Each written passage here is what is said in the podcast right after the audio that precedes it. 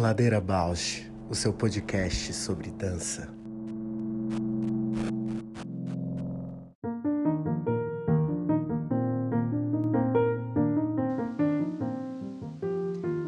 Ladeira Bausch é um encontro semanal para mover pensamentos de corpo.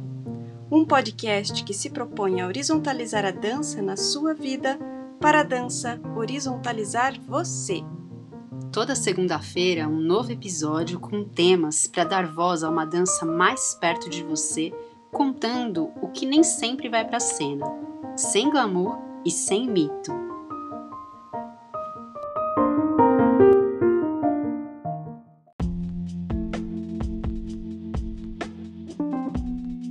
Olá, meu nome é Juliana Zelensky Alves.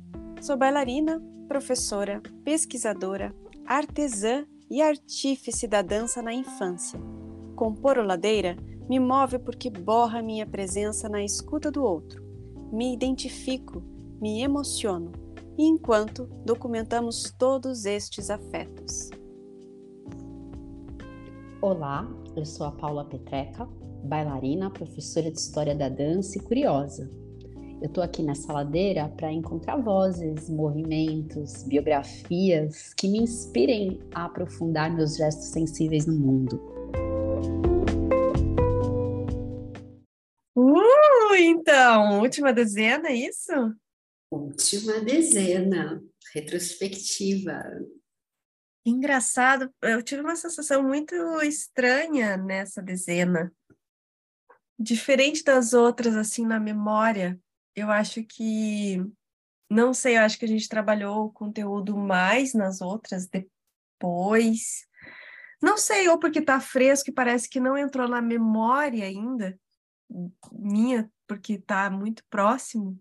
Então eu não consegui elaborar tanto assim, ouvir, repercutir em mim, eu acho. Interessante, foi, foi muito diferente.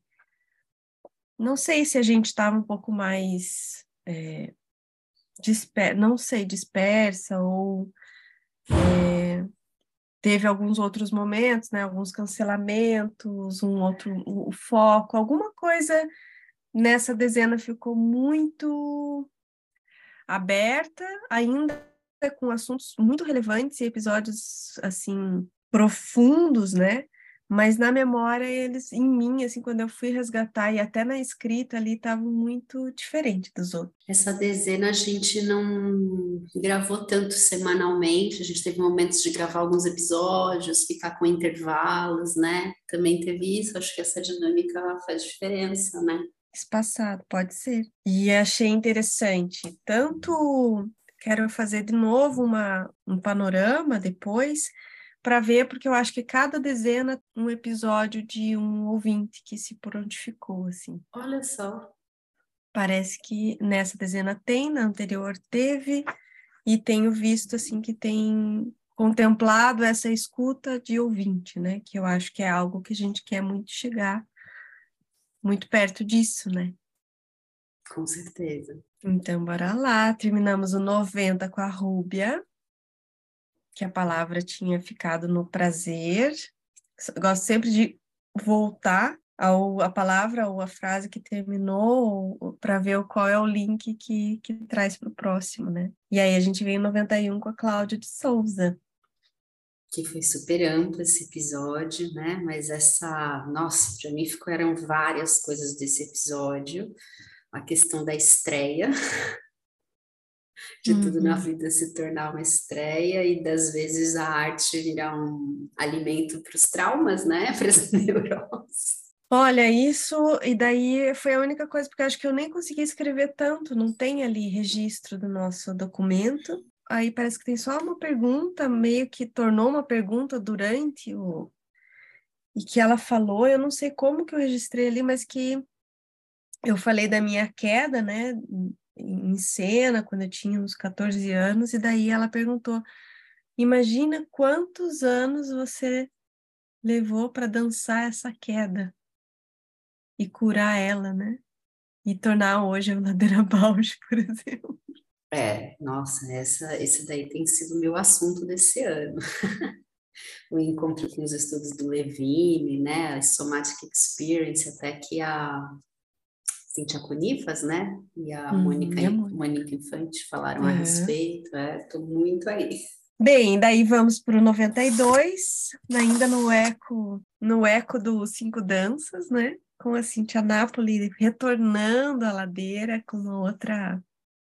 Ela foi a primeira a fazer uhum. dois episódios? Ou a gente, a gente já tinha retornado com a Lu, com Luciana, Luciana Navarro, Navarro. Uhum. Lá no começo, e depois, ó, a Cintia? Eu achei engraçado isso. Engraçado também. Mas teve mais alguém que fez duas vezes, não tem? A, a gente vai falar dela a já. Cândida. A Cândida. É... Então, aí passamos para o 93, que eu acho que vem muito conectar também com a Cláudia de Souza. As questões e... terapêuticas e a dança, né? Exato. E que nesse entremeio eu acho que tem alguma coisa que ainda não tinha acontecido, né? O, a perda do Oberdan na Cláudia de Souza, eu acho, mas estava tão latente essa vontade de, de cuidado, né? De olhar para a dança, para o corpo, para as práticas de movimento como um lugar de cuidado social e terapêutico e tal. Que aí a Lili de Gramont veio prestigiar isso lindamente, né? Nossa, sim, um show de consciência esse episódio. É um episódio Sim. que eu, eu já voltei nele algumas vezes e ele é recente, né? Porque tem assim uma profundidade de várias compreensões da história dela própria e de como isso se expande, né? Para olhar para o mundo, para olhar para a dança, muito inspirador. Aí as frases, né? Aprender a lidar com os traumas e lutos. Ninguém escapa de si mesmo. Nossa, ontem eu estava muito aí, assim, na, na minha lida aqui. Desabei muitas vezes no mesmo dia. E essa ninguém escapa de si mesmo. Nossa, é um. E até estava tentando sublimar essa ideia, né, em, transformar em cadernos uma imagem que pudesse transportar num, numa capa de caderno para carregar essa imagem, né, essa frase de ninguém escapa de si mesmo, ou é, o maior desafio é suportar, né? Suportar a si mesmo, assim. Daí eu achei uma que é um, um desenho muito bonitinho, assim, ele tá abraçandinho, assim, e tem várias pessoinhas é, andando no braço dele, assim, ele tá olhando, é um gigante, tipo, vários dele mesmo, assim, andando por ele, assim. Foi uma Nossa, imagem. tem várias, várias interpretações, né? Eu, eu logo acessei o mito do Édipo também, né? Que ele vai ah. fugir da natureza dele e acaba cumprindo, né, o destino, tentando fugir disso. Bem profundo.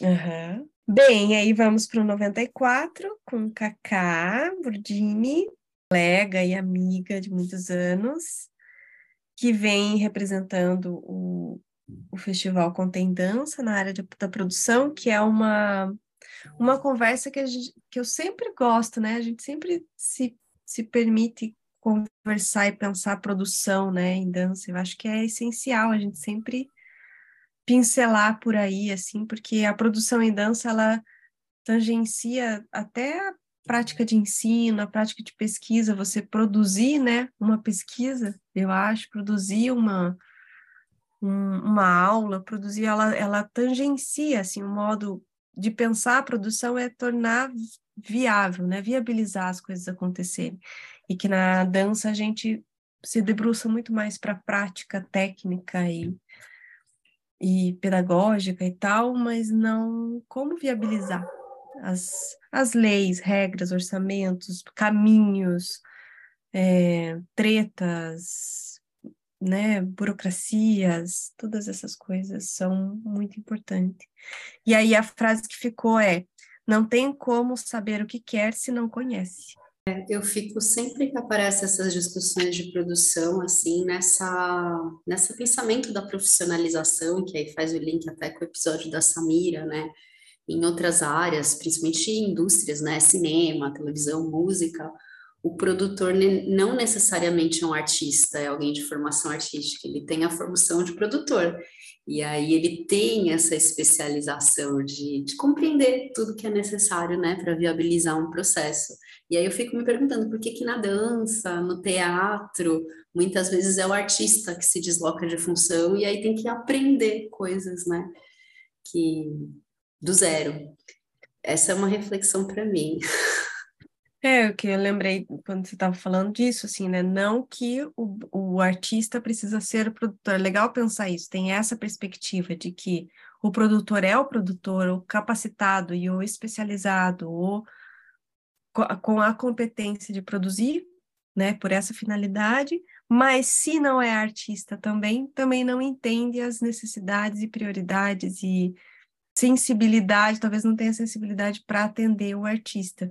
E esse trânsito, e ao mesmo tempo que a, os artistas acabam tendo que se desdobrar e fazer mais funções para poder viabilizar e tornar, né, materializar, realizar aquilo a partir de uma sensibilidade, né? Então. Eu, às vezes, acho que a gente romantiza essa sensibilidade do produtor. Eu Total. acho que às vezes um produtor mais técnico, mais capacitado, né, pode ser super útil para que o artista flua na sensibilidade, mas é um campo que Exato, não é profissionalizado, né? Não é no nosso, na nossa área. Sim. E, e acho que aí me conecta um pouco ao episódio da Marila Veloso, por exemplo, de pensar que a gente não sabe os campos que tem de atuação na dança. A cadeia, né? A cadeia de produção, a, a, a aspectos né, econômicos, o quanto gira e gera né, é, receita a partir da dança, que a gente não dá conta disso, de saber, e o quanto que daí se fica também alienado a essas funções, a gente está à mercê de outros profissionais entendem e não lutam pela classe, né? A classe artística, lutam pela classe produtora e de a gente não cria, e daí liga com a Samira também, não cria essa consciência, né, de classe profissional, classe trabalhadora, tem como brigar e se colocar numa competitividade profissional e, e, e que aí conecta também a questões de salário, né, de nossa, muita discussão por aí, hein, no raso ainda. Muito. muito, né? Nessa, agora que você trouxe, a cadeia produtiva, nossa, muito no raso. Muito no raso. Vamos para o 95, com a Cândida, com a Sônia e com o Eduardo, curadoras e o diretor da, do Festival Contendência, que aconteceu agora, né, em, em outubro. E foi muito legal, né, poder dialogar, assim, mas, mas foi um, um episódio para a gente assim bastante desafiador construção né de, de repensar onde se colocar como se colocar de que modo qual a discussão.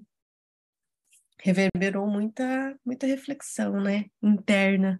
Acho que esse episódio traz a grande discussão da dança contemporânea né de um espaço que uma linguagem ocupou aí numas décadas recentes e que hoje em dia é bem difícil a gente olhar uma dança contemporânea sem esbarrar num, num pensamento crítico sobre privilégio, né? E por mais que outras danças, outras pautas tenham reivindicado seus espaços, parece que a dança contemporânea vem e fagocita essas outras pautas em vez de distribuir o privilégio. Não sei, eu ando muito crítica a contextos de dança contemporânea, uhum. e ao uhum. mesmo tempo é o que eu faço, é a minha formação, então uhum. é uma uhum. crise sem fim. Isso quando a gente estava nessa reflexão, depois veio um post da Isabela Schwab, que é uma amiga e que já chamei ela várias vezes aqui para ver conversar Ouvinte com a gente. Ladeira, né? Eu acompanhei ela no Insta do Ladeira. E ela comentou sobre a necessidade talvez tenha uma, uma vertente de quem pensa dança contemporânea ou que pensou que hoje já se libertou desse lugar de categorizar a dança, de ter que afirmar que é dança contemporânea, muito pelo contrário. Quanto mais a gente conseguir tirar a ideia ou querer fixar algo que é contemporâneo ou não é contemporâneo, melhor. Mais conseguir abrir e arejar essa que pertencer à dança contemporânea, melhore, que daí podem surgir outros nomes, outros modos de dançar, né, subjetivos e autorais e Incrível, amei. É, é, é, é, é linda a postagem, talvez eu esteja já traduzindo a minha perspectiva, mas que, que naquele momento a gente estava tão em crise que o post dela me acolheu muito, assim, de pensar realmente, quem está pensando no movimento, o corpo, a dança, não está querendo mais colocar se é ou não dança contemporânea, né? A dança está tá expandindo para muito mais do que só classificar e dar nomes, né? Então, Isabela está convidada já a ladeirar, já intimada aqui. a gente vai para o 96 com Janaína Santos. Aqueles episódios aula, né? Episódios aula e de uma ouvinte que veio apresentar, falou, olha, quero propor uma pauta, estou fazendo uma pesquisa, acho que seria interessante reverberar aí na ladeira e a gente super topa isso e foi uma, uma, um episódio aula. E a frase que ficou foi: o corpo em relação dialética dialoga dançando. Todas as referências da dança de Pernambuco, da dança afro, né, em Pernambuco, que riqueza a gente poder documentar também isso na ladeira. Sim. Um momento que eu acho que foi muito interessante, a palavra raso, né, raso na, na, na, na no entendimento da dança, do Dabik e das danças egípcias, né, árabes, do Oriente, é, a gente não conhecer tanto, existe toda uma problemática de como que a gente ouve também, como que elas chegam, todo o não conhecer, é, volta aquela frase da Cacá, não tem como saber o que quer se não conhece, não tem como a gente conhecer mais se a gente não não conhece, né? Saber mais a respeito, ter um olhar crítico se a gente não, não sabe a respeito. E a frase que me chamou muita atenção, que eu acho que ela é bonita, porque no momento eu fiquei impactada quando ele falou, mas depois eu fiquei impactada diferente, que é, ele falou assim, ah, quando eu, eu encontrei a dança, eu fiquei chocado quando eu vi vários homens juntos dançando e eles respiravam igual eu ouvi isso, eu fiquei assim impactada, ressoando a mesma vibração, a vibe tipo, uau, é, deve ser impactante mesmo, né? Chocante ver essa força. Mas depois eu penso que essa força é muito do que a gente tem discutido aqui, né? O Ladeira tem tentado quebrar essa, essas, essas vozes uníssonas, essas respirações homogêneas, esse lugar do, da masculinidade imposta e massiva, né? Então, essa frase, Mas eu voltei... com todas as questões de Oriente Médio tão atentos agora, a questão das iranianas, né? Então, Exato. esse episódio me pegou em vários lugares, né? Porque por mais que eu não seja especialista em dança árabe, tem uma leitura sobre orientalismo, né? Eu estudo história da dança. Então, quando a gente entra nesse ambiente, né? Logo quando eu comecei a falar do Aladim, eu já falo, nossa, perigoso, né? Porque estamos falando de estereótipo, estamos falando de capturas culturais. Ao mesmo tempo, também por ter participado de um grupo folclórico um período da minha vida, e ter alguma familiaridade com o contexto de danças folclóricas, eu sei o quanto é complexo trazer pensamento crítico nesse contexto, uma vez que as pessoas envolvidas nisso colocam a vida nisso, né? uhum. né? E aí, no, no caso deles, eles mudam o nome, tem umas coisas muito profundas envolvidas no fazer dessa dança, né? Relacionada à identidade fiquei um pouco em crise com esse episódio e em crise comigo mesmo, porque aí eu fiquei lembrando, né? Quando eu fazia dança folclórica, às vezes eu via, sei lá, coisas bem simples. Demorava 20 minutos o grupo inteiro discutindo para organizar uma colocação no espaço.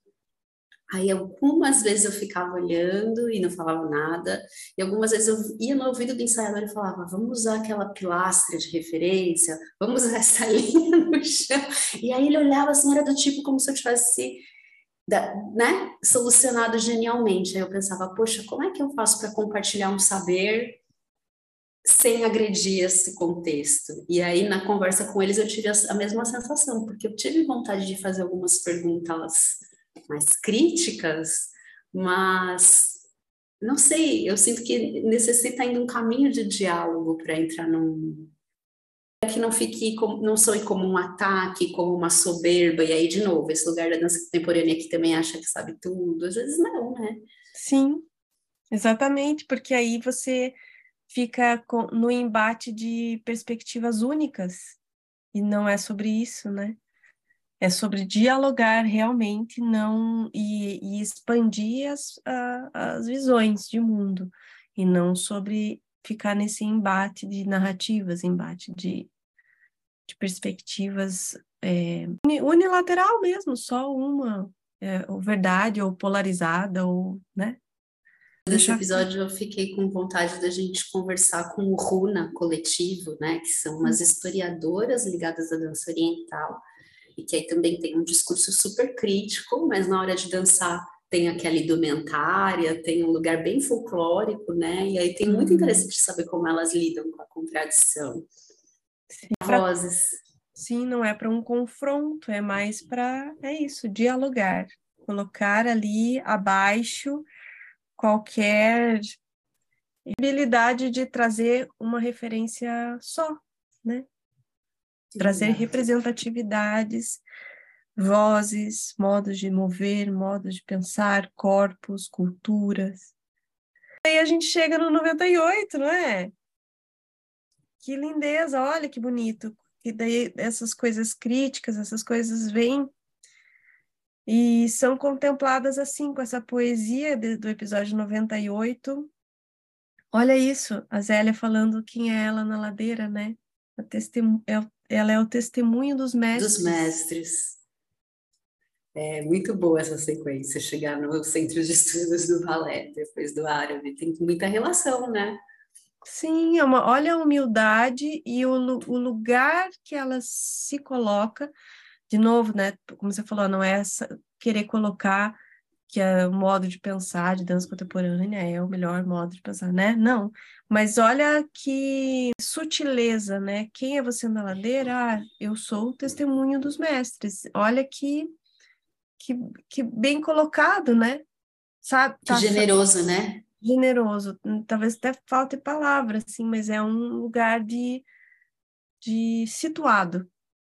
Uh, modo de, de pensar também, é, colocar em crítica. Nós trabalhamos com balé e pensamos que esse balé precisa ir à contramão, sim, quando eu falei da contramão do mercado, né?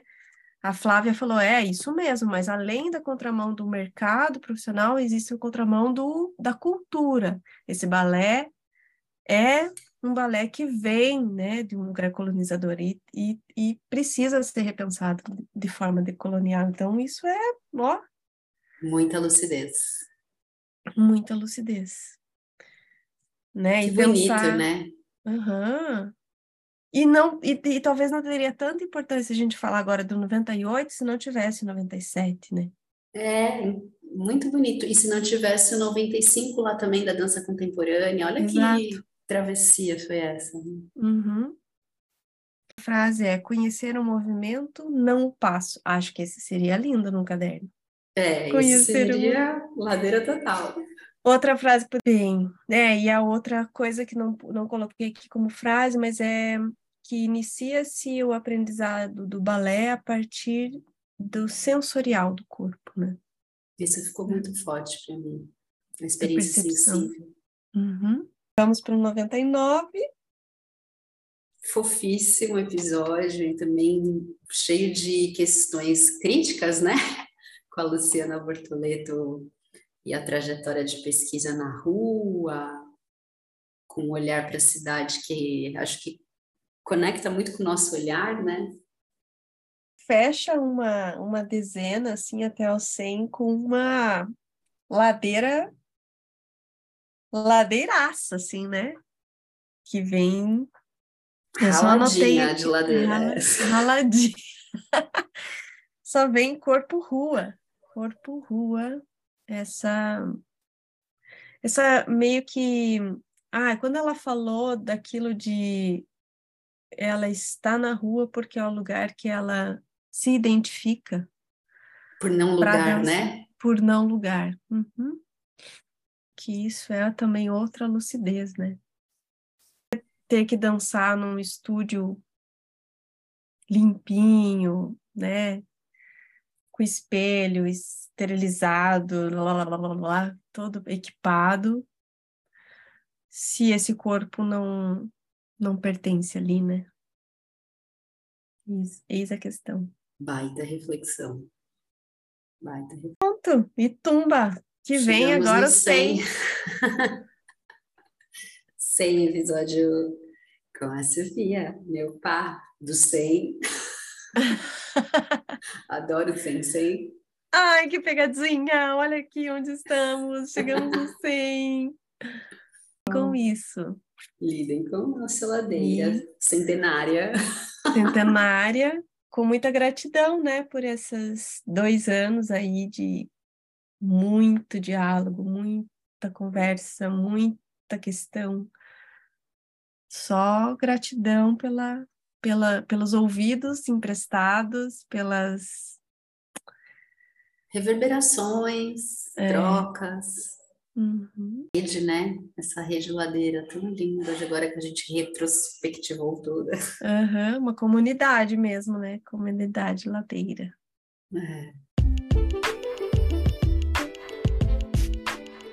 Olá, ouvintes do Ladeira Bausch! Estamos tão gratas por toda essa escuta. Queremos anunciar que agora temos uma campanha no Apoia-se. Caso queira contribuir com algum destes episódios, nos incentivar a continuar produzindo, entra lá no site do apoia.c barra Ladeira. Estaremos lá. Beijo a Bausch!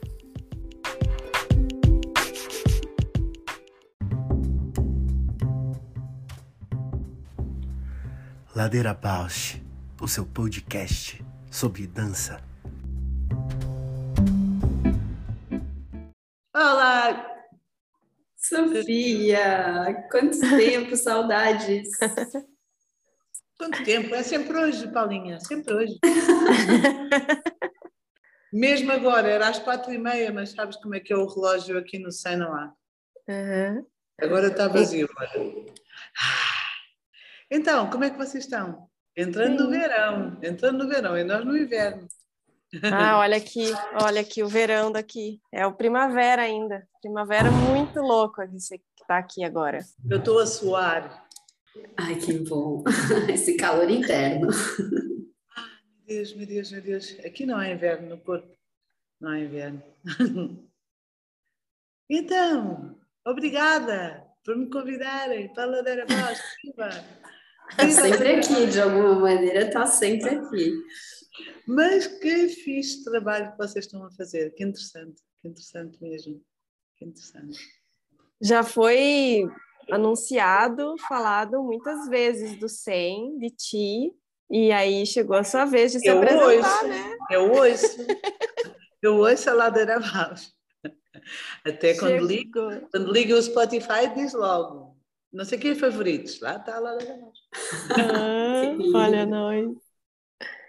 Então, che- chega a sua vez agora de contar, né, por você, quem é você na ladeira, Sofia? Are you talking to me? Eu sou um dos bichos que vai a cair. ladeira, ladeira abaixo. Pois quem, quem sou eu? Pois eu vou sendo, eu sei lá o que é que sou. Estou aqui, estou aqui com vocês. Estou escutando o que vocês estão perguntando e, e pronto, estou aqui. Quem eu sou? Sou mais uma perguntadora. Da manada de búfalos que vai a cair de ladeira abaixo. Ou a cair ladeira acima, não é? Oi! É, que eu fale- querem que eu fale de outra maneira, não é? Assim, tipo, como se não fosse eu. Como se estivesse numa conferência num sítio. É? Então, Não, eu- tu, tu te apresentas como não, é eu, quiseres. eu, eu sei. Então é assim, se fosse assim num sítio, chato era assim. Primeiro tenho que dizer, tenho que pôr aquela voz assim, babá, daradidadê. Olá, eu sou a Sofia. Ah, não, eu sou a Sofia, meu pai. E quem eu sou na ladeira, sou felizmente um lado a lado, uma lado a lado. Fico muito contente com isso. E poderia, então, contar-nos e para os nossos ouvintes um pouco do SEM, que é o SEM que a gente tanto fala, tanto. Minhas amigas que, ouvintes, uh, o SEM é um organismo que está sempre a começar. Então, quando nós apresentamos o SEM, assim, numa linha, dizemos um organismo, e cada palavra é tão amada, hum, um organismo de investigação artística nos estudos do corpo, do movimento e do comum, do entre corpos. Nós queríamos pôr entre corpos, mas era muito. Não, não queremos complicar, não é? Então, do comum, que entretanto já vai sendo bastante banalizado. Um, mas uma das coisas que temos dedicado a nossa vida uh, a jardinar cada momento, é que o Sei não fique nunca, nem o Sei, nem a Sofia, nem a Ju, nem a Paula, nem ninguém, ninguém merece. Nunca, nunca, nunca cristalizado numa forma qualquer que se possa apresentar de uma vez só. Eu lembro-me, lembro-me como se fosse hoje e continua a ser hoje, porque ainda agora eh, eu estive a dançar até agora com o início da temporada que se chama Risco da Dança, é a abertura da temporada, é o Risco da Dança, e depois movemos para a FIA, que fiar com, confiar, né? e depois movemos para, depois movemos para a demora, que é esse tempo mais alongado na rua. Mas é sempre curioso ouvir as pessoas uh, a conversar com as suas amigas, familiares, às vezes também assim por plataformas digitais, outras vezes na rua, e, e, a, e a terem alguma empecilho a dizer em duas ou três palavras o que estão a fazer ou o que é que o 100. E eu a dedicar a minha vida toda a que essa gaguez nunca desapareça. Portanto, eu nunca vou dar uma prática que tem um azinho, que tem uma, um trademark qualquer, nunca vou querer que o 100 seja uma coisa que se defina em duas palavras e quando uma pessoa termina um, um espaço de encontro de criação, investigação, formação no sentido do fumo do formar, documentação, uh, whatever que nós tivemos aqui percorrendo desde manhã até agora, porque para nós, prontos, aqui, aqui são cinco da tarde, aí é uma mais ou menos, uh, não é possível percorrer esta, esta aventura uh, e sair com uma definição em clausura. Uh, no entanto, vocês se lembram bem, eu falo muito, portanto, quando precisarem, mute, mute. Mas quando uh, uma das coisas que praticamos muito como uma jardinagem é exatamente a fala. Então, o que acontece quando as pessoas vêm ao encontro nos primeiros momentos é exatamente essa dificuldade em dizer, ah, o que eu estou a fazer é, ah, o 100 é, ah, é, ah, ah, ah. Mas aos poucos esse, o próprio exercício de deixar a fala falar vai permitindo que aquilo que nós estamos encontrando, percorrendo, descobrindo, destapando, nos espantando com esse grande não saber, esse que é ultra rigoroso e, e ultra trabalhoso, diariamente e ritmado, vai aparecendo nas mais diversas formas. E a pessoa vai deixando de ter aquela aquele constrangimento de não vir trazer palavras muito lindas e muito técnicas ou muito com um formato qualquer já expectável. E, e, e, isso também é um exercício. Aliás, se vocês bem se lembram, cada vez é mais evidente, as candidaturas para os programas de investigação do SEM são um exercício. Não há ninguém no SEM que selecione quem é que entra e quem é que não entra nos programas de investigação. Portanto, as pessoas vão enviando os seus escritos, há, alguns, alguns, algumas estrelas que nós pedimos, eh, como uma possível história de vida, se calhar hoje é uma, amanhã é outra, ou a, a visão, bola de cristal do que se vê fazendo depois deste percurso de um ano, ou seja, o que seja, e escritos que depois podem ser também em áudio por aí fora. Mas quando as pessoas fazem isso, eh, ao princípio estão muito nessa ideia eh, infelizmente, a meu ver, muito marcada, de que têm que corresponder a qualquer coisa para serem aceitos. Isso não existe no 100, nem corresponder, nem ser aceito. É ao longo dessa travessia de conversas e a maior parte das pessoas que trabalham connosco continuam a não ser diretamente do país Portugal. Uh, a maior parte vem realmente da América do Sul, que é uh, que tem realmente a tal da cosmovisão, é? é um bocadinho mais arejada do que esta Europa morta, não é? Mas sim, há algumas pessoas que também percorrem a partir da Europa, mas uh, é, é, essa conversa continuada e ritmada que vai contando a história se estamos prontos uns para os outros ou não. Portanto, isso ajunta, ajunta. E uma das coisas, quando vocês perguntam quem é que vai sendo o 100 ou quem vai sendo a Sofia, meu par, sou eu com muito carinho também.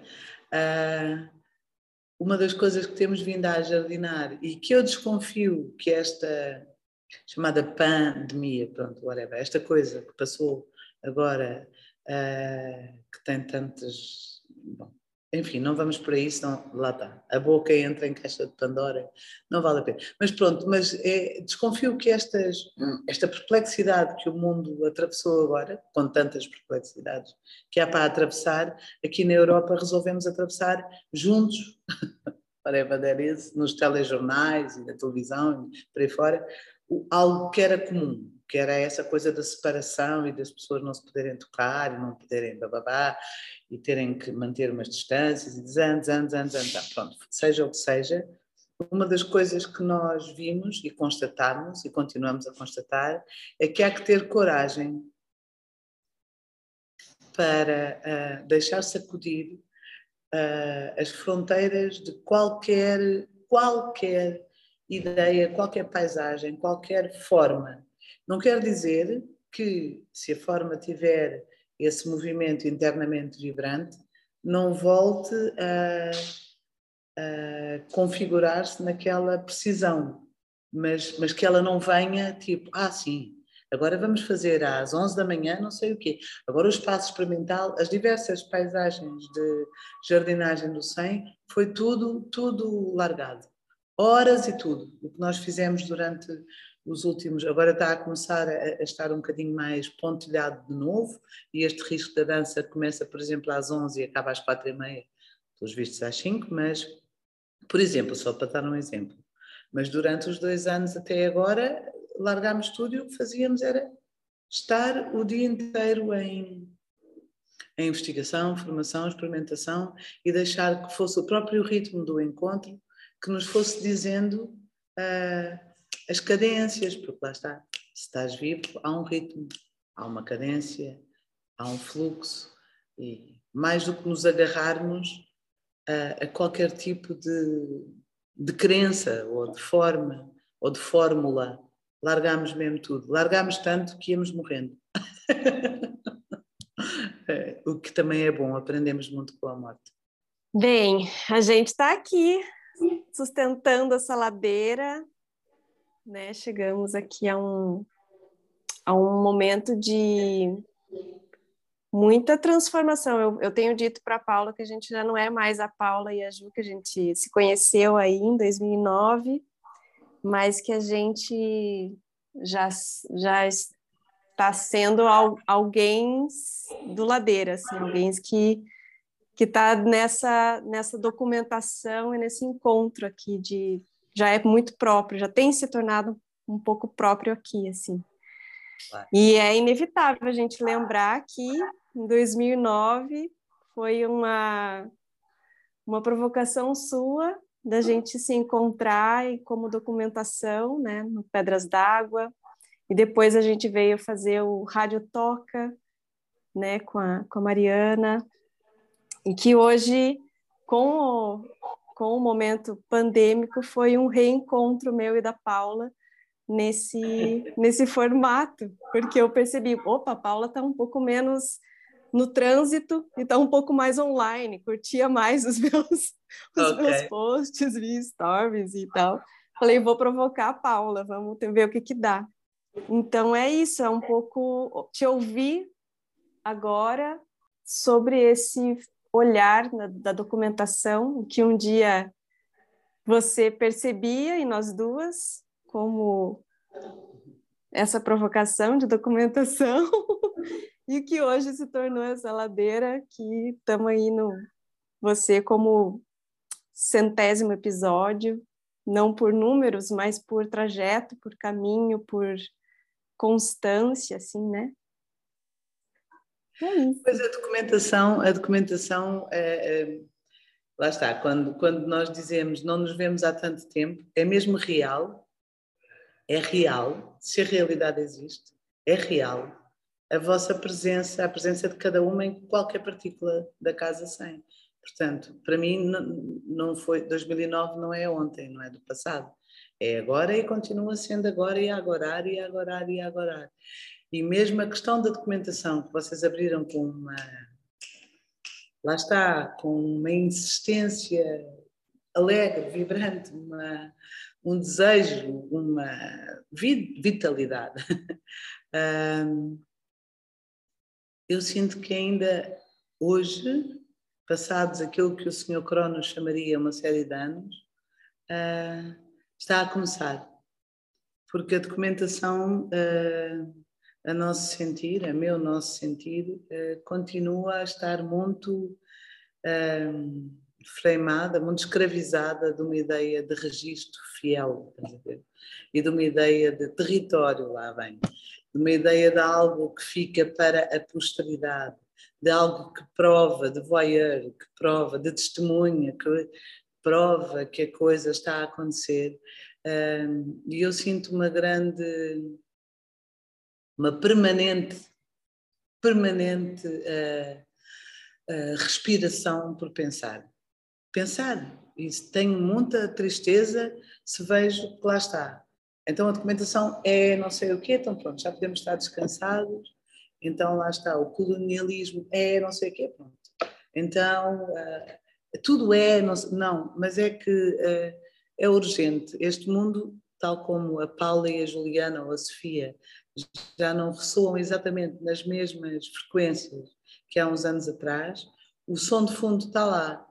E, e, este mundo também não ressoa na mesma frequência que ressoava há, há, uns anos atrás. E, no entanto, aquilo que agora é, sempre lá esteve e lá está. E é fundamental pensar, pensar fazer, pensar fazer. E a documentação enquanto lado a lado, lá está, uh, lado a lado, lado a lado, lá está esta movimentação do um, que é dois, que é um, que é dois. A documentação não tem em Sofias, um delay, agora acontece, agora documenta. Ela surge na própria, como agora está a acontecer, no próprio acontecer do fazer, no próprio acontecer da criação, e é de uma grande generosidade uh, essa vibração da documentação, generosidade interna, amor, pronto, amor.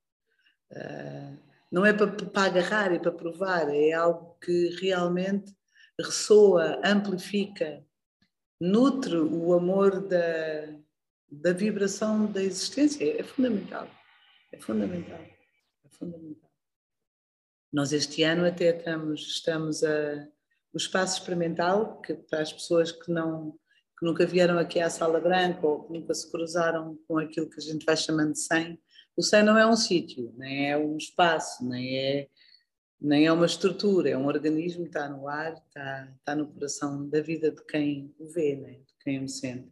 Mas o espaço experimental é uma das paisagens e, como o nome indica, é um espaço experimental que experimenta exatamente a comunicação e o retorno na mesma na mesma frequência. Portanto, não é eu sou o comunicador, o artista, vem trazer qualquer coisa e depois o outro diz o que é que achou daquilo. Não tem nada a ver com isso, tem mesmo a ver com essa, esses papéis que estão sempre ondulando. Agora sou eu o comunicador, agora sou eu que trago à fala ou, ou à ao vídeo, ao áudio, o que seja, aquilo que eu vou sentindo, daquilo que tu trazes, isso é, é uma, a própria experimentação da experimentação que o espaço experimental tem exercitado e agora em 2023 faz 30 anos.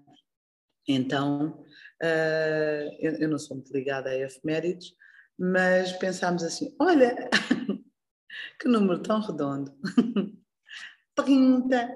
Então, estamos a, a, a, ir buscar as cassetes VHS e por aí fora que tínhamos. Uh, muitas delas morreram afogadas quando o espaço que tínhamos anteriormente uh, se inundou, mas pronto, o que lá foi, lá foi, mora no coração da gente. Mas estamos a, a passá-las para digital e a vê-las e a ver como é que introduzimos, uh, como é que trazemos ao agora aquilo que continua a ser agora, mas sem esse peso do vocês sabem lá, nós em 1995, estás a ver? Uh, portanto, como é, como é que realmente podemos estar lado a lado com documentos, com uh, danças, com sonhos que vieram ao aparecer numa outra temporalidade, como é que podemos estar com elas sem as, sem as fechar numa, numa determinada representação do que era antes ou o que é agora. Pronto, é, é, eu gosto muito de ouvir essa, essa frequência que continua. Uh, ontem estávamos a aprender a falar, conversar, experimentar. Fala, lá está aquilo que, que eu trouxe há pouco. Qualquer coisa como que a fala, a fala já lá estava antes e continua. E a, ou o trazer ao aparecer do som da voz é algo que aparece por entre a fala. Uh, então, ontem estávamos destapando ou descobrindo que, eventualmente, um, uma criança, por exemplo, tem outros exemplos, mas ontem apareceu muito alegremente essa coisa de um bebê que começa a fazer ah, oh, ah, e parecia que estava, uh, que isso poderia ser, uh, como vocês sabem, e se calhar as outras pessoas também aqui estão, algumas terão essa sensação, outras não tantas, o qualquer uh, povoa a casa sem.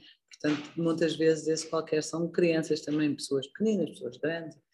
Mas essa possibilidade de ouvir esse ah, oh, ah, um, um, como um destapamento da, da passagem da fala, que já lá está. Não que ele esteja, que o bebê esteja a fazer cá, ó, ó, ah, para depois dizer eu fui ali. Estás a ver? Não era para ele depois encher de sentido aquelas gesticulações do ninho de palavras ou da língua ou de, uh, das cavidades e das sonoridades.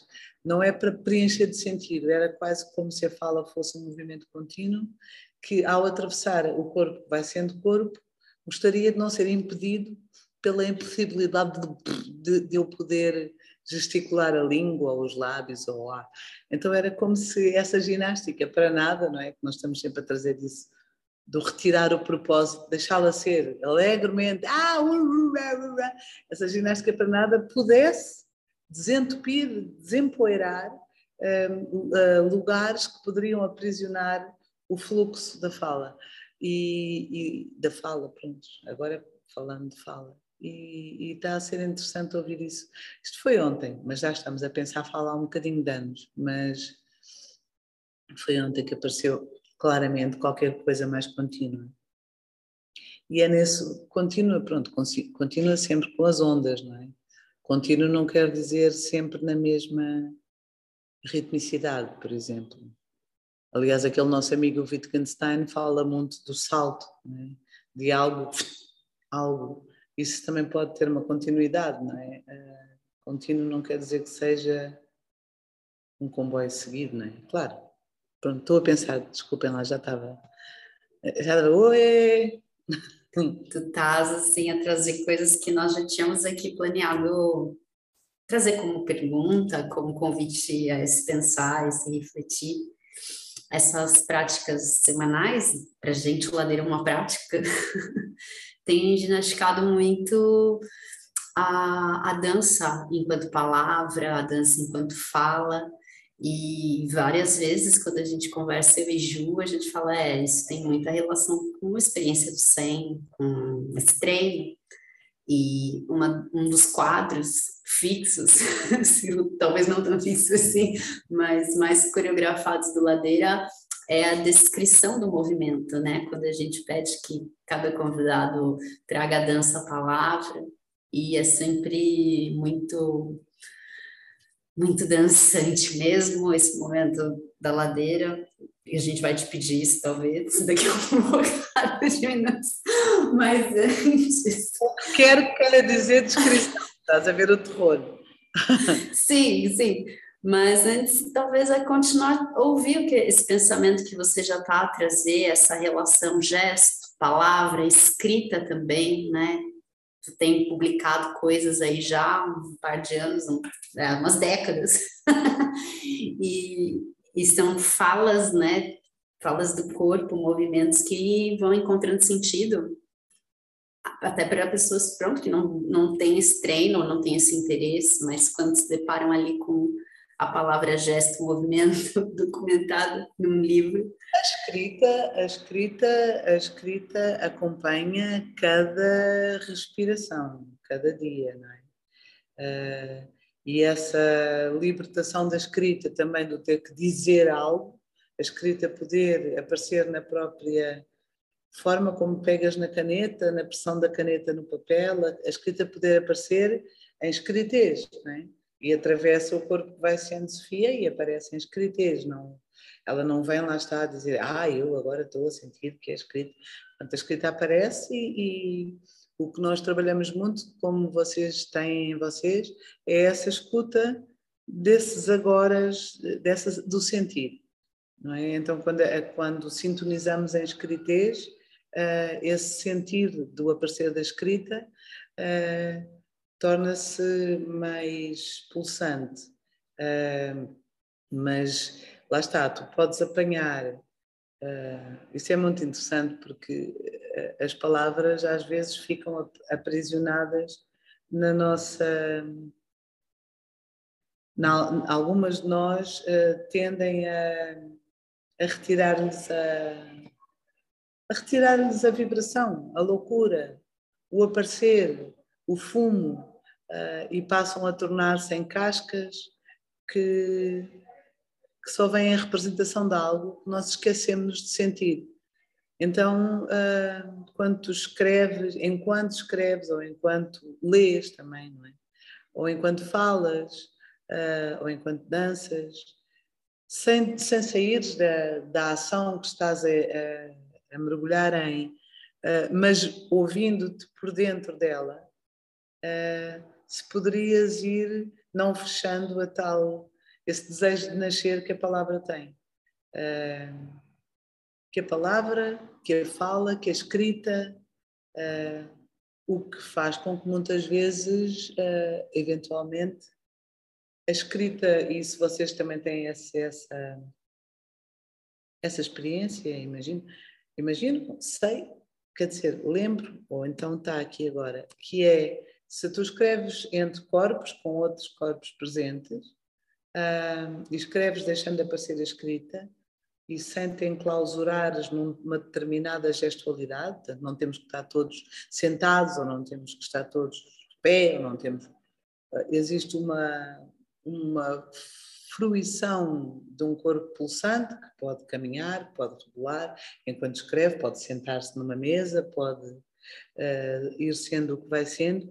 É muito frequente, quando lemos os escritos, ouvir o pensamento de Juliana atravessar a escrita Sofia, fazer-se escrita Paula, o pensamento de Paula atravessar a escrita Juliana e a, a, a ver realmente o momento de beijar muito claramente esse tal entre corpos, que parece uma coisa assim meio misteriosa, mas que tende a aparecer quando nós não fazemos muita força para agarrar. é muito interessante. Nós temos agora, de manhã, é, é, pena porque para as pessoas que estão no Brasil, com a diferença que temos de horárias, é difícil, porque nós, nós temos muitas práticas que acontecem também em Zoom ao mesmo tempo. Nem que seja o espaço experimental, está ligado ao Zoom e quem quiser aparece. E o Zoom da Casa 100 é sempre o mesmo e não tem chave para entrar, é entrar, pronto tal como as portas não fecham, como vocês se calhar se lembram. Pronto. As membranas dos espaços entre vão-se descendo e não estão à partida fixadas. Portanto, a casa Zoom 100 também, também assim é. Mas a Margarida, o olho verde do 100, a pessoa que é o dedo verde, ela é o, o Olho Verde, a Margarida Agostinho, uh, convidou ano passado, eu não sei se foi ano passado, se foi há dois anos, mas pronto, convidou recentemente uma coisa que ela chamou deliciosamente o pastoreio de palavras. Então é, andamos a pastorear, somos pastores de palavras. E encontramos algumas ajuntadas uh, em algum espaço físico, pode ser a sala branca do 100 ou um café, mas sempre presumo também. Então há pessoas de vários lugares do mundo que se juntam nesse pastoreio de palavras e, e são momentos realmente em que tu sentes que a escrita aparece, a Margarida cada encontro traz uma, um convite. E esse convite parece colorir a atmosfera do encontro. Uh, mas não é nunca um convite para tu seguires determinadas linhas de escrever sobre isto ou sobre aquilo, como vocês devem calcular. É uma cor, uma atmosfera, um desafio, um não saber, mais uma vez. Uh, e tem sido bastante interessante isso. Nós, até desta vez, com o início do risco da dança, resolvemos convidar o pastoreio para dentro da bolsa de investigação e criação que o Risco da Dança traz. Um, e depois, daqui a mais duas ou três semanas, o, o pastoreio há de aparecer então já mais fora e as pessoas que estão no coração do risco podem se mover rumo a isso se quiserem, mas, mas, mas é engraçado este, esta entrada, esta perplexidade de co-escrever e de ver o que é que essa escrita pode trazer. Mas há, há variedíssimas formas de escrita. Amanhã, por exemplo, à tarde, vamos escrever para a rua. Há uma forma de escrita. E eu estou a dizer forma com muito amor, porque, aliás, normalmente quando digo forma, como há um bocadinho de formação, deixo mesmo aparecer o do F, porque é, é com mais nuvens, não é? Aliás, foi quando vocês aqui tiveram que eu uh, comecei com essa, eu diria 2009, para ser rigorosa nos números do Sr. Cronas, que é o que vocês estão a trazer, que eu comecei a observar que realmente uh, a forma que as nuvens vão tomando uh, se move internamente que eu posso e que eu posso uh, identificar olha parece olha é mas internamente todas as partículas estão continuamente nesse fumo. Uh, algo com certeza que qualquer uma de nós já tinha visto, mas ver-te a ver é outra camada de conhecimento. Há muitas coisas que nós vemos cada dia, sentimos, cheiramos, mas não temos essa forma de estar com a própria descoberta e tendemos a banalizá-la e achar isto não é nada, toda a gente já viu.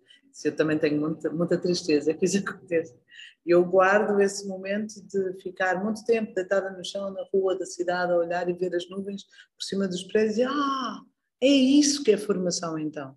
Porque é, é esse desconforto de que a formação artística seria Uh, estamos a falar em 2009, mas estamos a falar ainda hoje, não é? 2022, continuamos a achar que a forma, ninguém, ninguém se atreve a dizer formatação, porque isso não pode ser, mas de facto está muito enraizada essa ideia de que a formação artística, a formação, ponto, mas, mas a artística, ainda por cima, a formação da poesia é algo que vem uh, desde uma sabedoria qualquer que preenche o vazio e, e desenha desde o interior o aparecer de determinada forma de vida, determinado comportamento, e, e, e, isso é completamente absurdo.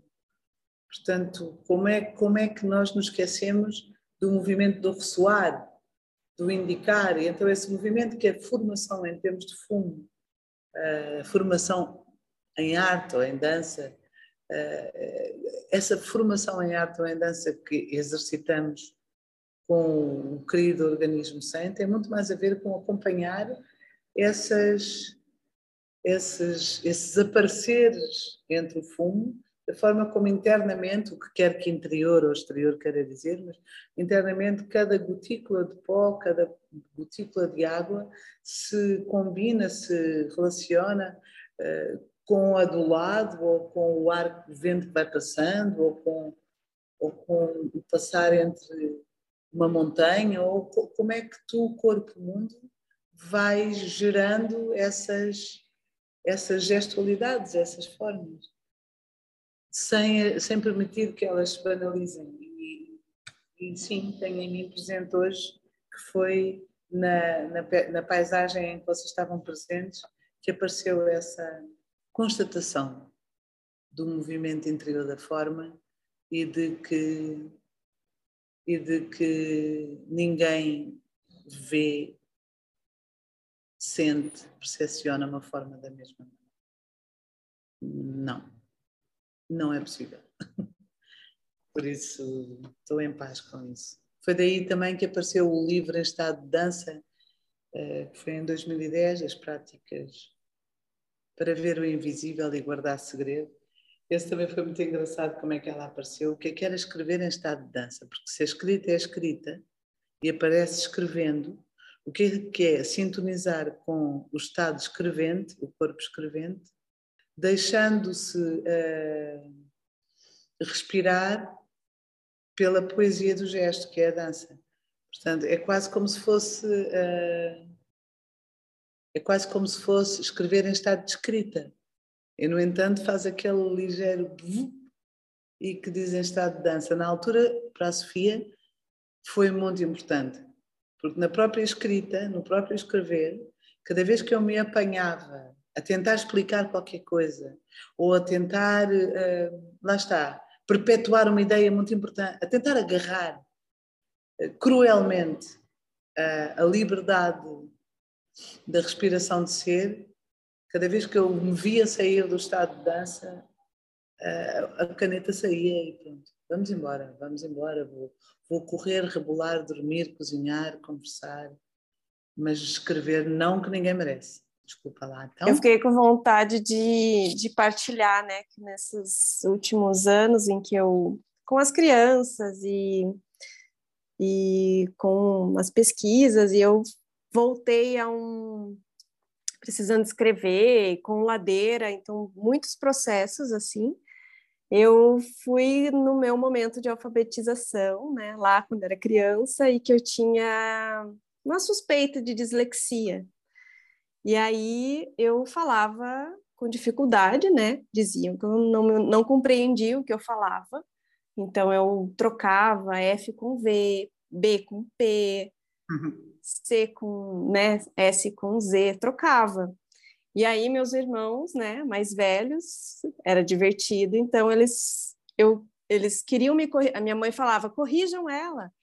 E eles ficavam falando errado, e eu não conseguia falar o certo. Aí quando você fala desse aprisionamento da palavra, é, eu tentava ouvir para o certo e eles falavam errado e eu ficava nesse de não conseguir falar o certo, porque se eu não ouvia, eu não conseguia reproduzir. E se eu não reproduzia o que eu não estava ouvindo, então eu não conseguia sair daquilo. E aí, enfim, foi, né? Foi vários momentos. Depois eu comecei a fazer teatro, tinha morria de vergonha que em algum momento a minha fala tropeçasse e falasse. Pronunciasse. e hoje, assim, né, pensando, puxa, o que será que esses tropeços queriam dizer, né? E, e daí, nesse momento da alfabetização, enfim, eu era mega com dificuldade, né? Porque eu não correspondia ao que pediam para eu fazer. Então a dança foi o lugar que falou: não preciso falar, tá tudo certo, vamos uh, mover. Uh, uh. Aí, esse momento de fragmentação, né? Então, quando eu ia escrever, era a dificuldade. Quando eu ia falar, era o bloqueio. Quando eu ia dançar, era tudo separado, né? E aí foi no 100 que eu acho que eu encontrei um modo de dançar as palavras, de aprender a escrever falando, a ler escrevendo, a, a dançar com a voz, a entender que o corpo também é a voz, e entender que as palavras são os gestos que eu consigo expressar e que se entra um F no meio do caminho, tudo bem, porque é um gesto diferente do que está dizendo. Então, essa foi a, a, o modo, e, e hoje isso fica muito presente porque eu consigo assimilar e, e com uma certa coragem de identificar que isso são, são modos de estar no mundo muito particular, né? Muito subjetivo, assim, e que dialoga também, de alguma forma, nessa... nessa... Sabes o que é que eu sinto? Uh, estado a ver nestas, nestas jardinamentos da fala, dança, tenho estado a descobrir em relação à, à forma fantástica que é a humanidade, o que quer que isso seja, que eu acho que ainda nem sequer começou a haver humanidade, mas pronto, que essa coisa que a gente chama humanidade tem tanta capacidade de fazer, que é quando começaram a trazer essa coisa de que a dança é não verbal, eu acho que foi por medo. Eu hoje sinto que foi por medo. Não há coisa mais incrível que um corpo presente. A presença de um corpo uh, presente. Uh, tem tanta fala, tanto pensamento, não precisa de verbal, de sonorificar a fala. Eu falo, posso falar muda, posso falar em quietude, mas a presença de um corpo é realmente uma coisa uh, que não pode passar despercebida. E eu desconfio que foi uma das formas de arrumarem a dança como um bibelô, fica ali que lindo, e depois passas a ter os espetáculos de dança depois do jantar, como se fosse uma espécie de um digestivo, em vez de tomar um conhaque, vais ver um espetáculo de dança. Uh, e eu desconfio que a dança é a coisa mais revolucionária que existe, exatamente porque ela também é fala. quer, a, quer a fala seja audível ou não. É impressionante e, e nós andamos aí enganados a, a, escrever. Ah, a dança é não verbal. Ah, estás aí descansado. Espera aí, espera aí. Diz lá, Paulinha. Eu ia perguntar, tu já trouxe tudo? Estás a ler aqui os pensamentos. Eu ia perguntar. Claro, claro. e, e pronto, também a dizer que para mim foi muito marcante um, uma temporada que eu já não sei dizer se era 2010, 2011, onde tu trouxe a mudez. E não sei se tu lembras, tu começaste uma semana de FIA na mudez. e aquilo foi muito marcante para mim, porque pronto, eu ando num momento do meu fazer e do meu tempo descobrindo outras demoras onde eu faço uma relação direta com o tipo de demora que eu tenho praticado, me solicitar uma mudez. É claro, é como tu acabaste de dizer, não é que não há uma fala lá, mas é que é, é de outra maneira. Talvez queria te ouvir um bocadinho mais sobre a mudez e sobre a dança, já que abriste a porta da dança. É claro que a gente quer ouvir você falar de dança. É, desconfio que se nós não se nós não ficarmos muito encantados connosco próprios, ou muito tristes, ou pronto, muito ah, com as primeiras camadas que nos aparecem, ah, eu não acho, não sinto nada que um encontro de corpos tenha que ser, ah, como é que se a dizer, sacudido para descobrir que um corpo, seja ele qual seja, tenha que ser sacudido com algo que ele não espera para ser para descobrir outras, outros acessos ou outras camadas de existência, ou de pensar, de estar e de dançar. Uh, portanto, quando, quando trouxemos a mudez ou a fala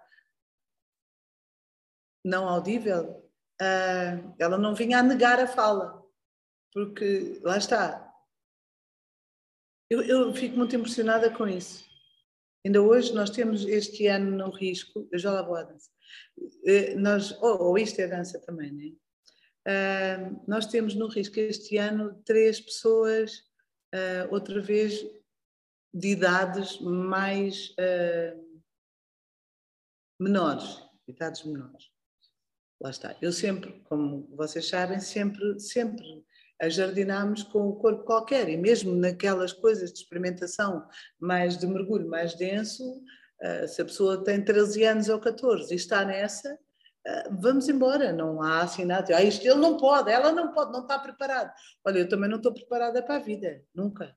E não há preparação. Mergulha e depois logo se vê como é que a gente atravessa isto.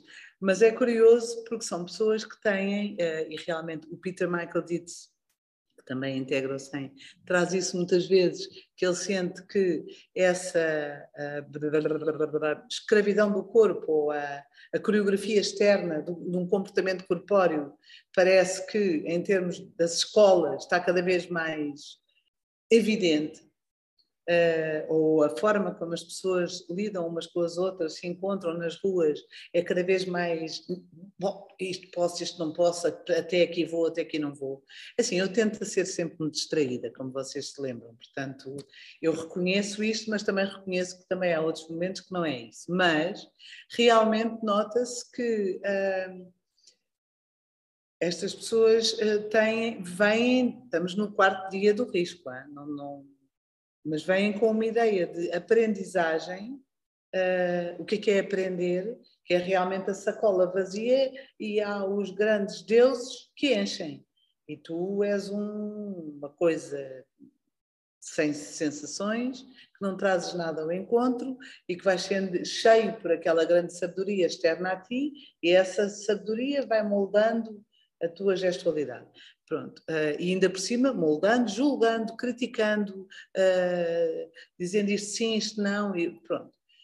Ora bem, o que é que a gente hoje estava a falar? Uh, eu nunca vou dizer para desaprender, para desaprender isso, porque isso é uma linha, assim, estreitinha, de percurso da viagem, que se tu não, não te esqueceres que é uma linha estreitinha do percurso de uma viagem tem uma imensidão que tu nunca, jamais vais poder saborear por dentro. Nem é possível. A imensidão é tão imensa que daquilo que tu vais sendo, daquilo que o mundo vai sendo, que uma linha que te molda daqui até aqui, primeiro moldar, moldas se fores moldável, mas pronto, uma linha de aprendizagem assim, só tem mais é que ressoar com tudo o resto que está acontecendo. Portanto, não estou nada numa de desconstruir o que as pessoas aprenderam ou de desaprenderem aquelas formas mais crispadas ou rígidas.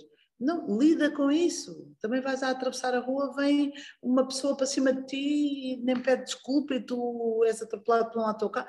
Lida com isso. Keep moving, keep moving. Mas abre os olhos, porque há muito mais do que isso. E essa, essa é muito mais.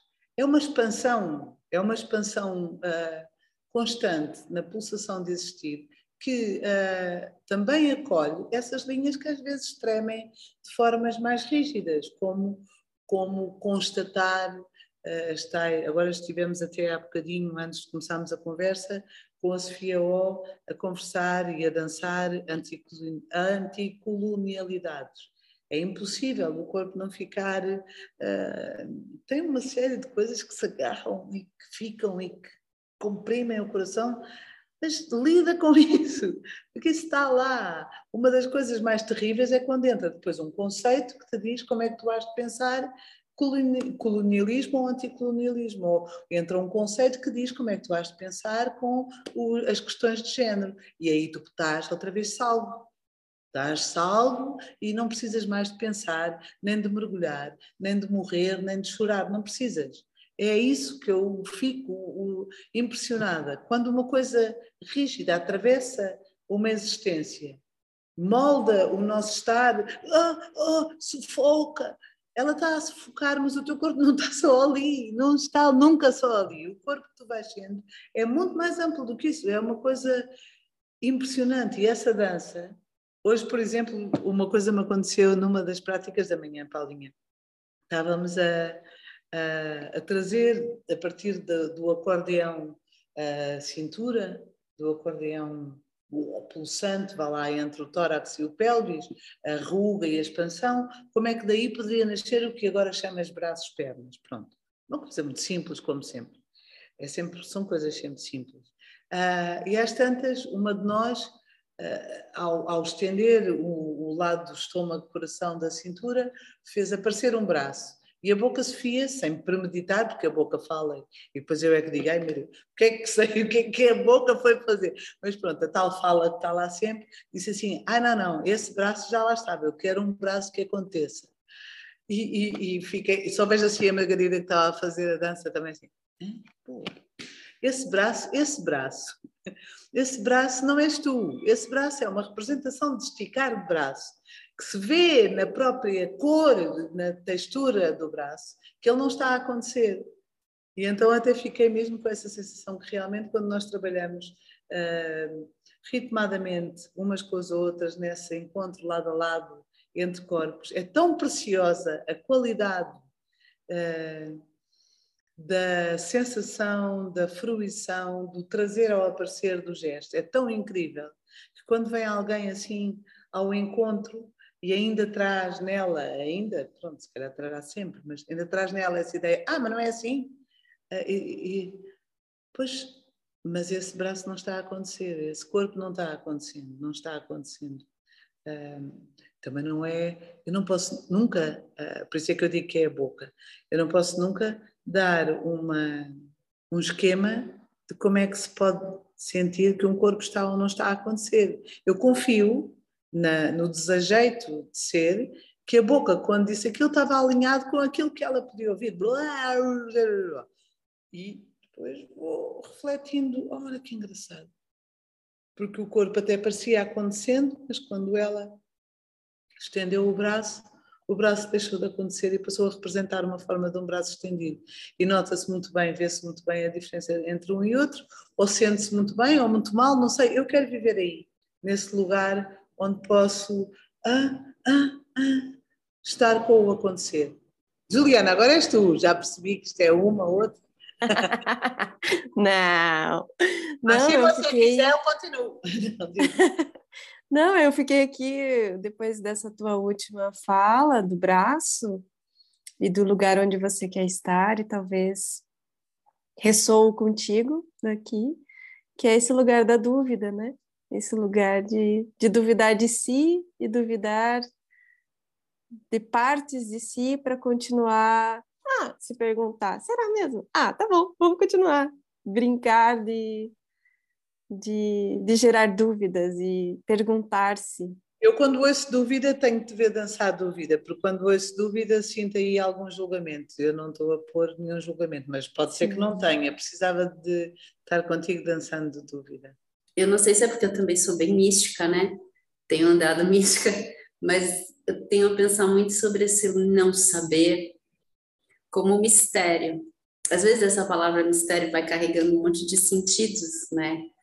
Mas eu, pronto, minha prática mais recorrente tem sido yoga. E o yoga tem algumas formas que quando descubro as acontecendo no meu corpo é sempre um espanto, tipo, uau, isso aconteceu, não fui eu que fiz, aconteceu. e aí aparece junto esse mistério, tipo, como é? Como? e pronto, então isso tudo tem acontecido por aí. E por isso que até hoje também eu acho não só o livro das práticas, mas do movimento, mas esse título que o livro das práticas tem, né? Práticas para ver o invisível e guardar segredo é algo que me move infinitamente. Eu danço até hoje. eu também, eu também. Agora eu vou, vou brincar, vou brincar a dúvida. Quando vocês falaram, a Paula falou da mudez, eu fiz mudez com M? Também, não é? também. Pode ser também com N, essa mudez. Não me importa nada que alguém diga, vá, esticamos o braço. Então esticamos. Agora, quem és tu enquanto isso acontece? O que é que vai sendo esse corpo? Que, que corpo é esse que dá ao aparecer esticar o braço? Isso não é uma coisa de todo racional nem premeditada. É um estado de ser, de relação com o corpo, o mundo que tu vais sendo lá está, não é controlável, mas tu sentes, sentes mesmo, eu, eu apelo sempre ao som, mas não sei se é som, o som é vibração. Uh, sentes sempre se estás realmente na, na, frequência que convidaste ou se já estás a fazer qualquer coisa para parecer qualquer coisa, para ser aceito como qualquer coisa. Não vamos agora estar as três aqui na conversa e não se falar de nada. Uh... Chegou a hora. Qual hora? Foi o sino? Da, Foi o. Da, é, da descrição. Eu não sei o que seja uma descrição, meu amor. Diz lá. Então, hoje estava numa, numa oficina e era um, um convite para umas torções.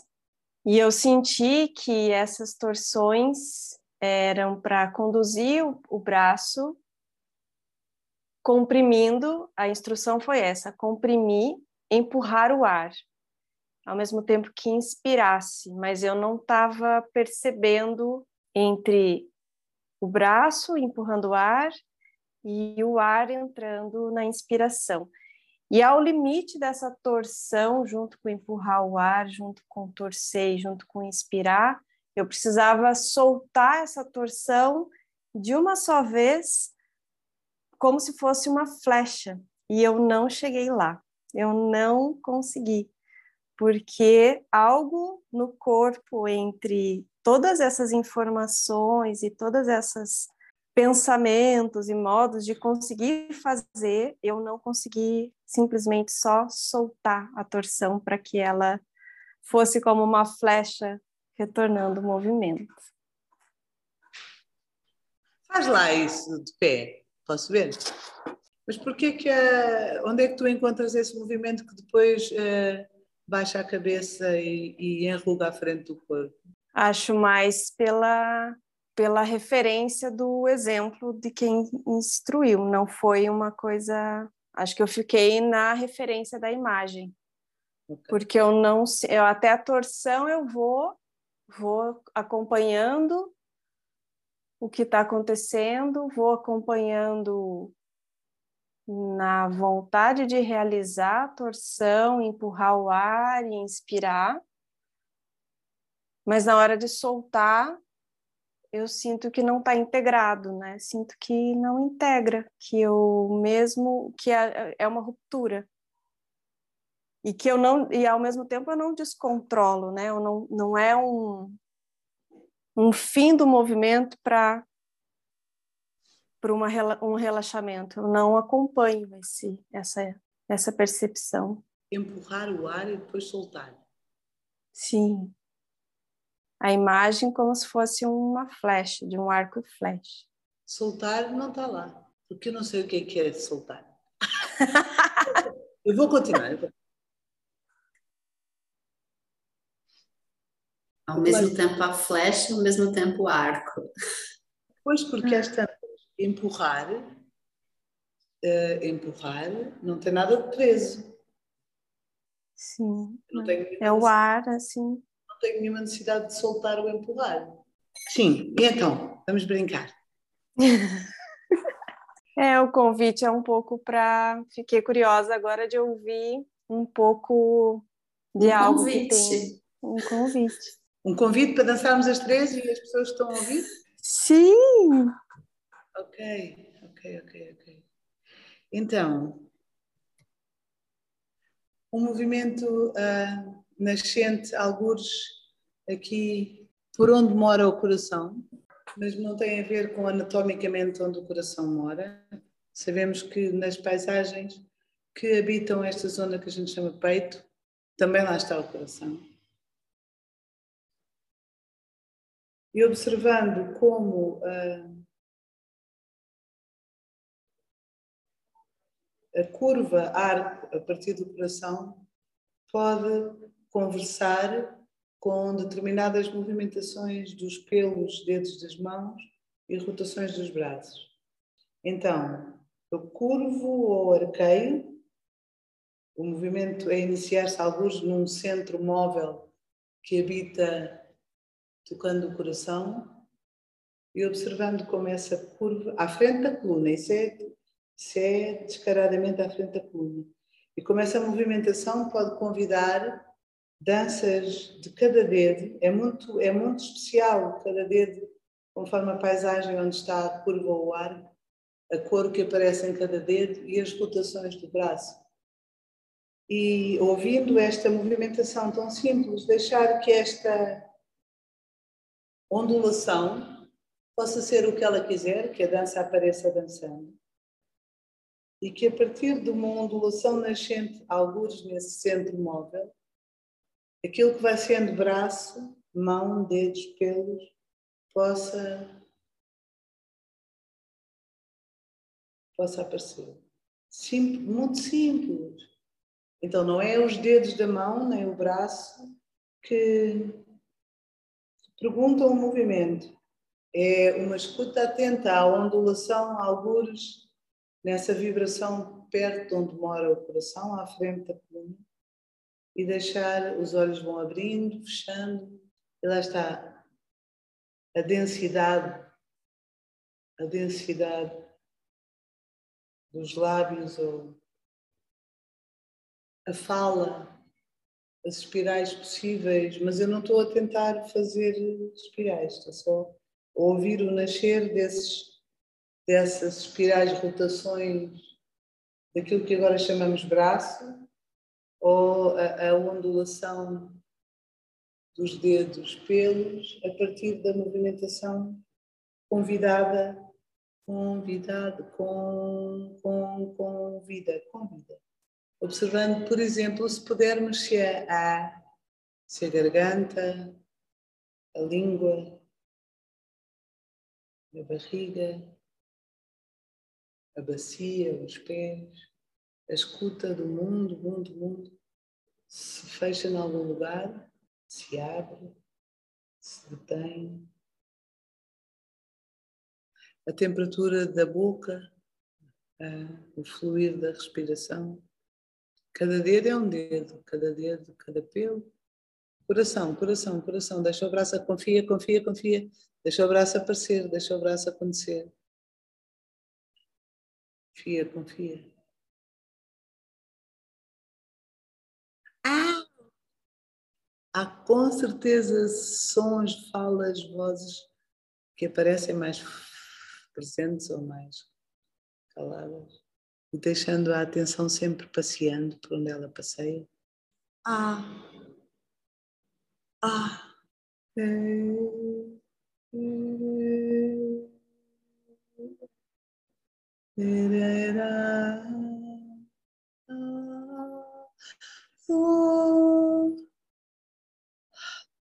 Lá está, se nós viéssemos trazendo aquilo que eu hoje estava a dizer há pouco, do, do fazer aparecer, deixar aparecer o braço a partir do acordeão cintura, é muito diverso do aparecer do braço a partir dessa, dessa pulsação no coração. Não é melhor nem pior, mas é outro braço que aparece. É outro braço que acontece.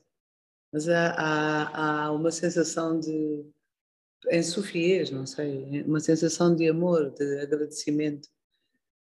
Não há de ser, não há de ser muito longe da, da expressão de agradecimento quando numa dança faziam e a mão vinha ao coração e, e, e abria e agradecia. Agora se calhar ainda faz, mas tornou-se mais uma formalidade, não é? mas há de haver aí qualquer coisa que é muito presente sempre. Eu nunca vou esquecer a, a, presença. Vocês provavelmente já me ouviram falar disto, porque eu não, é inesquecível. A tal presença da Pina Bausch. Ainda no outro dia acho que estava a falar isto, depois estava a falar com a Paulinha. Quando ela terminou o Café Muller, à minha frente, estávamos aqui no Teatro São Luís e ela estava em estado de dança, de bailarina.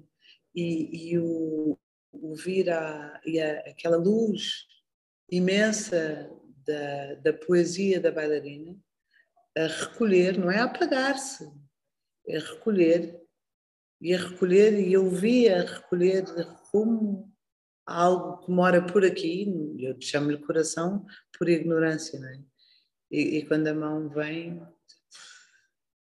o agradecer, não sei, é, é emocionante os olhos molham, chovem. Ultimamente tem-me aparecido, isto é numa outra frequência mais. Imagino que estejamos a acabar, não é? Vocês têm um tempo para a ladeira, não é? Já terminou? Está terminando. Há, há, uma, há uma, uma movimentação que se transforma em gesto que tem aparecido muito que a Sofia chamou o gato da Alice, a Alice no País das Maravilhas, que é mesmo uh, o eriçar em arco.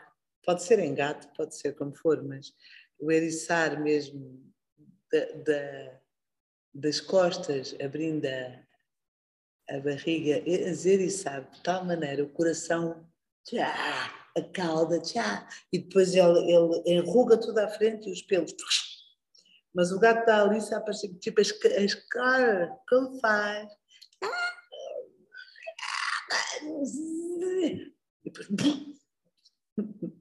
mas lá está, não, não vem, não vem de, vem de uma movimentação de enrugamento das costas, mas um enrugamento que continua e a, a frente do corpo abrindo, uh, iluminado e, e, as costas e então aquela coisa toda sai no movimento dos pelos, dos dentes, de... ah, mistérios. Sabes que esse vai ser o episódio 100 da Ladeira? Ouvi dizer. Espero que não seja nada simbólico, que eu tenha alguma dificuldade em lidar. Não, é as sincronias. Ainda há muita gente, muita, muitas pessoas que vêm ao encontro do 100 e dizem C, E, M, eu pensar, 100 é um som. 100. Gente, eu não tinha pensado nisso ainda, do 100, 100 você acredita? Que eu não tinha passado por mim ainda, o 100, 100. oh. Eu acho que a gente só põe 100. É um som, é, é, não, não, não, não, não te lembras de, da Sofia dizer muitas vezes que não queria que aparecesse o logotipo escrito do 100, queria que fosse só um som. Não consegui nunca que isso fosse avante, mas era o que eu queria. Não consegui, não consegui, não, não sei, sou desajeitada, nem eu, nem, nem os lado a lado, as lado-ladeiras. Mas entro em movimento, é mesmo essa coisa do movimento do olho do furacão, não é? Portanto, aquela, aquela quietude do, do olho do furacão e à volta tudo. Aquele silêncio móvel, não é? Vinha desse sonho, mas isso foi. Primeiro dissemos 100. 100 e depois é que apareceu, ah, centro em movimento. Tanto que, tanto que houve uma, houve uma altura, houve uma altura, é só, eu vou-me calar, houve uma altura que nós tivemos uma, um espaço para residências que a Susana, a Susana Suave era a jardineira, também a, tinha antes sido o Ivone e a Lu, mas depois quando veio a Susana, quando veio a Susana a ser jardineira, Chamámos-lhe 100, só que era canalizações, entraves e mamas. Só para ouvir o presidente da Câmara a dizer, e agora tem a mania de que as iniciais têm que dizer alguma coisa. Em vez de dizer, pão, já agora vou dar a chave às canalizações, entraves e mamas. E eu, oh, que bom. Maravilhoso. Mas era 100, não é mesmo? Ouçam como quiser, né? Oh! Então. Sofia, vamos.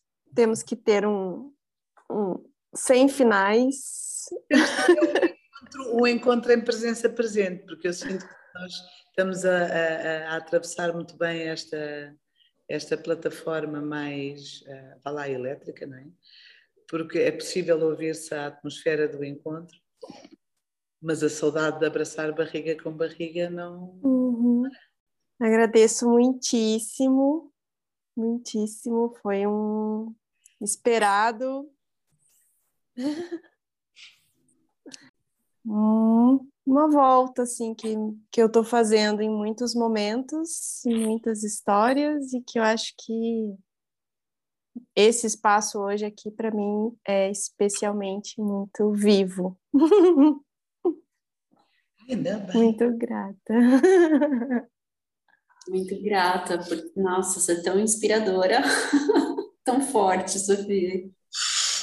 Obrigada. Também sou mais inspiradora. Obrigada por ser tão inspiradora. Obrigada, amigos. Até já, queridas. Vamos nos abraçar.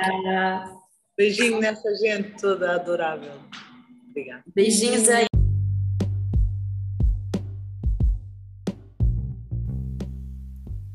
O Ladeira Bausch é uma produção independente por Deusas Produções. Curadoria, gravação, edição de som e capas por Juliana Alves e Paula Petreca. Voz da vinheta de Fernando de Proença. Produção fica a encargo de Moira Albuquerque.